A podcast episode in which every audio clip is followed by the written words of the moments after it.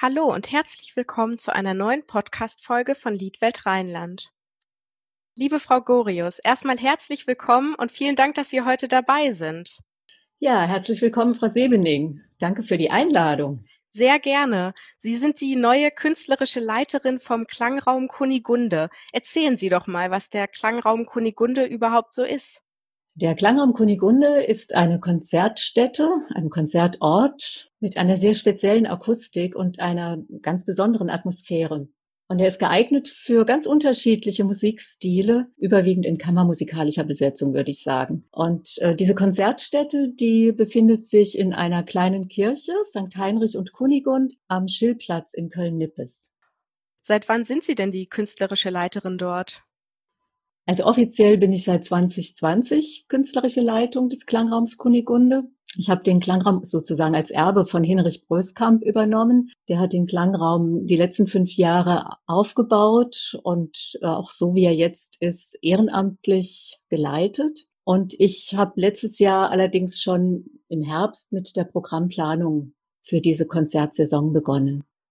Was ist für Sie das Tolle am Klangraum Kunigunde? Ja, ich lebe ja selbst im Fedel in Köln-Nippes und finde es einfach wunderbar, dass es direkt so im Stadtteil einen Konzertort gibt, an dem ein sehr, sehr unterschiedliches äh, Konzertangebot äh, stattfindet. Und der Klangraum mit seiner besonderen Akustik ist, auch wenn ich selbst in diese kleine Kirche gehe und ähm, meine Stimme selbst da nutze, mit meiner Stimme da experimentiere, ist es auch total beeindruckend, wie ich mit meiner Stimme in diesem Klangraum Musik machen kann. Also ganz alleine, sogar schon für mich. Und ähm, das in Verbindung mit anderen Musikerinnen, Musikern und äh, Musikinstrumenten, das schafft einen besonderen Reiz an diesem Ort. Jetzt haben Sie gerade gesagt, Programm konzipieren. Was gehört denn noch mit zu den Aufgaben einer künstlerischen Leiterin? Ja, als künstlerische Leiterin sehe ich zunächst mal als Hauptaufgabe an, das Programm zu konzipieren, das Jahresprogramm. Und das ist bei circa 30 Konzerten, die wir in einem Jahr im Klangraum Kunigunde gestalten wollen, ist es schon eine sehr umfangreiche Art von Kulturmanagement, würde ich sagen. Und äh, zusätzlich dazu gibt es natürlich eine ganze Reihe von sehr unterschiedlichen Aufgaben, um diesen Konzertbetrieb am Laufen zu halten. Da ich jetzt angetreten bin als neue Leiterin, äh, um auch den Klangraum strukturell im Stadtteil zu verankern. Und dazu gehört es dann auch, die wirtschaftliche Grundlage zu schaffen dass der Klangraum eben auch dauerhaft erhalten bleibt im Viertel und auch als Konzertstätte, damit Musikerinnen und Musiker hier konzertieren können. Ja, und dazu kommen dann diese zusätzlichen neuen Aufgaben, also dass ich zum Beispiel mit dem frisch gegründeten Förderverein zusammenarbeite und ähm, sehr umfangreiche Akquise von finanziellen Mitteln betreiben muss. Also das klare Konzept, was, was ich dazu entwickelt hatte zu Beginn des Jahres, das ist jetzt durchkreuzt worden. Von Corona ist es durchkreuzt worden. Ähm, deswegen bin ich jetzt im Moment eigentlich viel mehr damit beschäftigt, ähm, ganz aktuell eine Spendenaktion zu starten, damit die Konzerte der zweiten Jahreshälfte überhaupt realisiert werden können. Wobei ich sagen muss, das Herzstück, aus meiner Sicht ist das Herzstück der Arbeit weiterhin die Programmentwicklung und das künstlerische Konzept. Wie konzipiere ich überhaupt so ein künstlerisches Programm? Also zunächst bin ich mal daran interessiert, was machen eigentlich andere? Ich orientiere mich daran, schaue mir das an, was anderswo in den Programmen angeboten wird. Also zunächst ist es mal ein ganz aktiver Prozess, wenn ich in die Programmplanung gehe für so ein künstlerisches Konzept der nicht unbedingt am Bildschirm passiert oder ähm, am Schreibtisch. Ich gehe viel in Konzerte. Das heißt, ich höre mir live an, was andere machen. Ich äh, nutze die Live-Konzerte, um, wenn es möglich ist, danach auch mit den Musiker, Musikerinnen direkt in Kontakt zu kommen oder auch ähm, mögliche Kontakte zu Kooperationspartnern, um dann vielleicht auch ähm, eine Programmreihe zu entwickeln. In wie viele Konzerte gehen Sie so? Kann man das sagen? Irgendein Durchschnitt pro Woche oder pro Monat? Das ist natürlich auch saisonabhängig. Es gibt Phasen, da kann es sein, dass ich in der Woche zwei, drei Konzerte gehe, weil da Spannendes angeboten wird und ich die Chance nutzen möchte, Musiker direkt auch äh, zu erleben und mit ihnen in Kontakt zu kommen. Und dann gibt's Phasen, da bin ich einfach mit anderen Arbeiten beschäftigt. Das ist auch noch so ein Erfahrungswert, den ich im Moment ähm, sammle. Es ist ja auch mein erstes Jahr als äh, Kuratorin. Im Moment kann ich das sowieso gar nicht sagen, weil die Konzerte ja leider nicht stattfinden. Aber wenn Sie in Konzerte gehen, sagen wir mal, jetzt sind tolle Angebote in der Stadt, Sie gehen in zwei, drei Konzerte die Woche, fühlt sich das dann an wie Arbeit oder Vorbereitung oder ist das schon so, dass sie da so für dass sich das eigentlich ganz gut verknüpft. Sie gehen da gerne rein und haben dann auch noch die Chance zu netzwerken. Das ist eine sehr unterschiedliche Mischung. Es kommt halt drauf an, in, in welchem Zusammenhang das Konzert stattfindet, was für eine Musik das ist, ähm, wie das Ganze drumherum auch abläuft, ähm, ob ich ähm, für mich sage, boah, das ist auch total schön. Ich entspanne zunächst mal, weil es eine tolle Musik ist. Kann aber auch sein, dass es ähm, eine total spannende Musik ist, aber trotzdem sehr anstrengend ist. Dann ist es jetzt nicht unbedingt so ein ähm, gemütlicher äh, Konzertabend. Das ist, äh, es ist eine Mischung aus beidem. Ich sehe es allerdings schon als Arbeit an, dass ich ganz bewusst auswähle, welche Konzerte möchte ich besuche oder ich äh, folge auch gerne Empfehlungen, dass mir bekannte Musiker, Kooperationspartner sagen, hm, guck doch mal oder gehen Sie doch mal in dieses oder jenes Konzert und hören sich mal diesen Künstler an. Das äh, finde ich auch wunderbar. Und zur Konzipierung des künstlerischen Konzeptes gehört es für mich natürlich auch, die äh, Vielzahl der Anfragen, die per E-Mail bei mir eingehen oder oft rufen auch Musiker an, dass diese Anfragen bearbeitet werden. Das heißt, ich muss im Internet recherchieren und das ist auch teilweise sehr aufwendig. Ähm, da ist natürlich so ein Live-Konzert, äh, hat auch einen anderen Spaßfaktor oder einen anderen Genussfaktor, weil es im Dialog passiert. Das ist was Lebendiges und ähm, da entstehen auch manchmal neue Kooperationen oder auch ähm, Ideen für Konzepte, die so für mich im Kämmerlein alleine ähm, vielleicht gar nicht entstanden werden. Und das finde ich eigentlich auch sehr, sehr schön, das im, im Austausch mit anderen, mich dazu inspirieren zu lassen und das ähm, auch in die Entwicklung der Konzepte mit einfließen zu lassen. Was haben Sie denn selbst für einen Zugang zur Musik? Ja, eigentlich ist es von, von Kind an, äh, bin ich sehr, sehr traditionell musikalisch sozialisiert worden. Ich habe im Kinderchor gesungen, im Jugendchor, im Kirchenchor, bin selbst konzertant aufgetreten mit Blockflöte und, und Gitarre. Allerdings habe ich jetzt keine musikalische Berufsausbildung verfolgt. Ich habe dann Kultur- und Sozialwissenschaften studiert und ähm, war lange als Theaterpädagogin in der kulturellen Bildung tätig. Da spielt natürlich Musik auch eine Rolle. So in den letzten Jahren habe ich mich mehr darauf konzentriert, meine Stimme als mein Instrument wahrzunehmen. Ich singe in einem Kammerchor und ich befasse mich im Rahmen von experimenteller Stimmarbeit mit den vielfältigen Ausdrucksmöglichkeiten der menschlichen Stimme. Und das ist eben nicht nur Singen im klassischen Sinne, sondern es wird auch getönt und es wird die Stimme erforscht und damit experimentiert. Wobei es auch sein kann, dass ich mich da vielleicht auch mal mit einem Kunstlied beschäftige.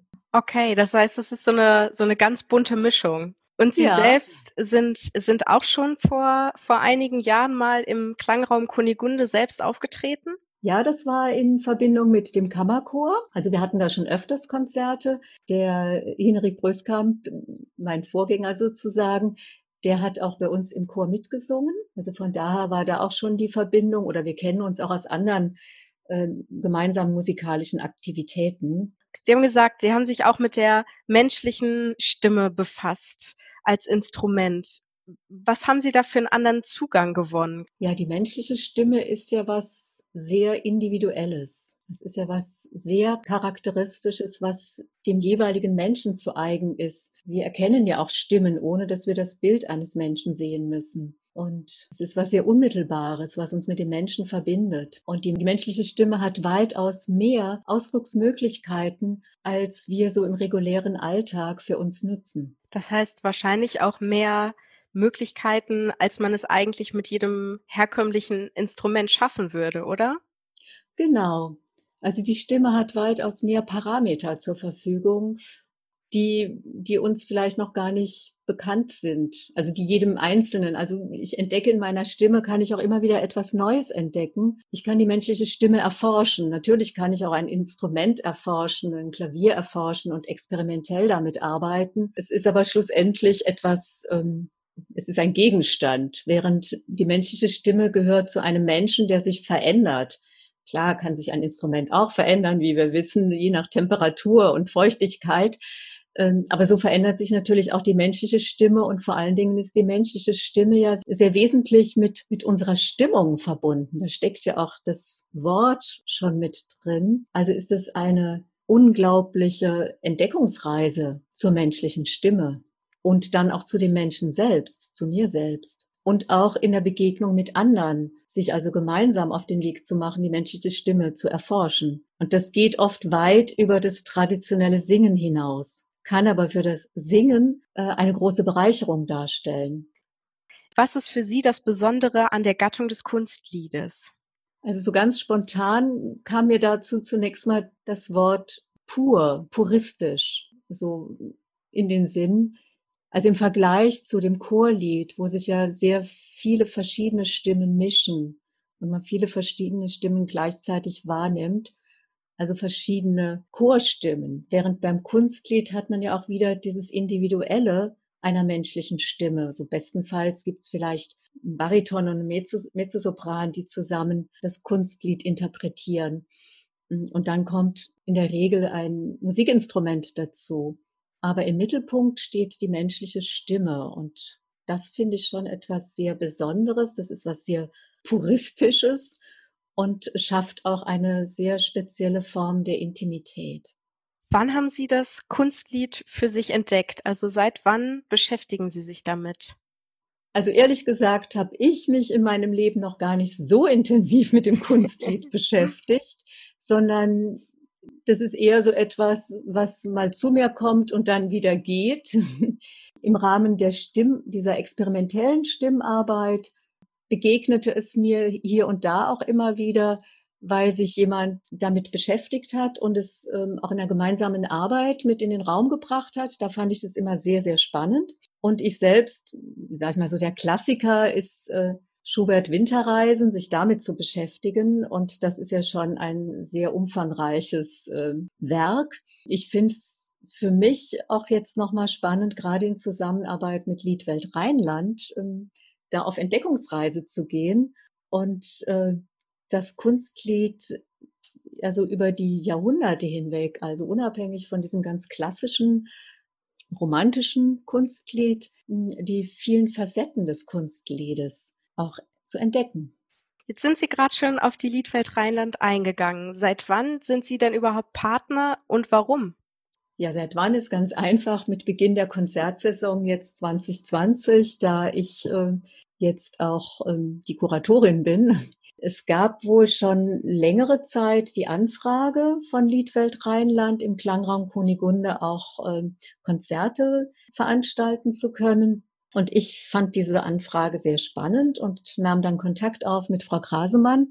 Und wir sind eigentlich dann sehr schnell übereingekommen, dass der Klangraum Kunigunde ähm, für bestimmte Konzerte sehr gut in Frage kommt.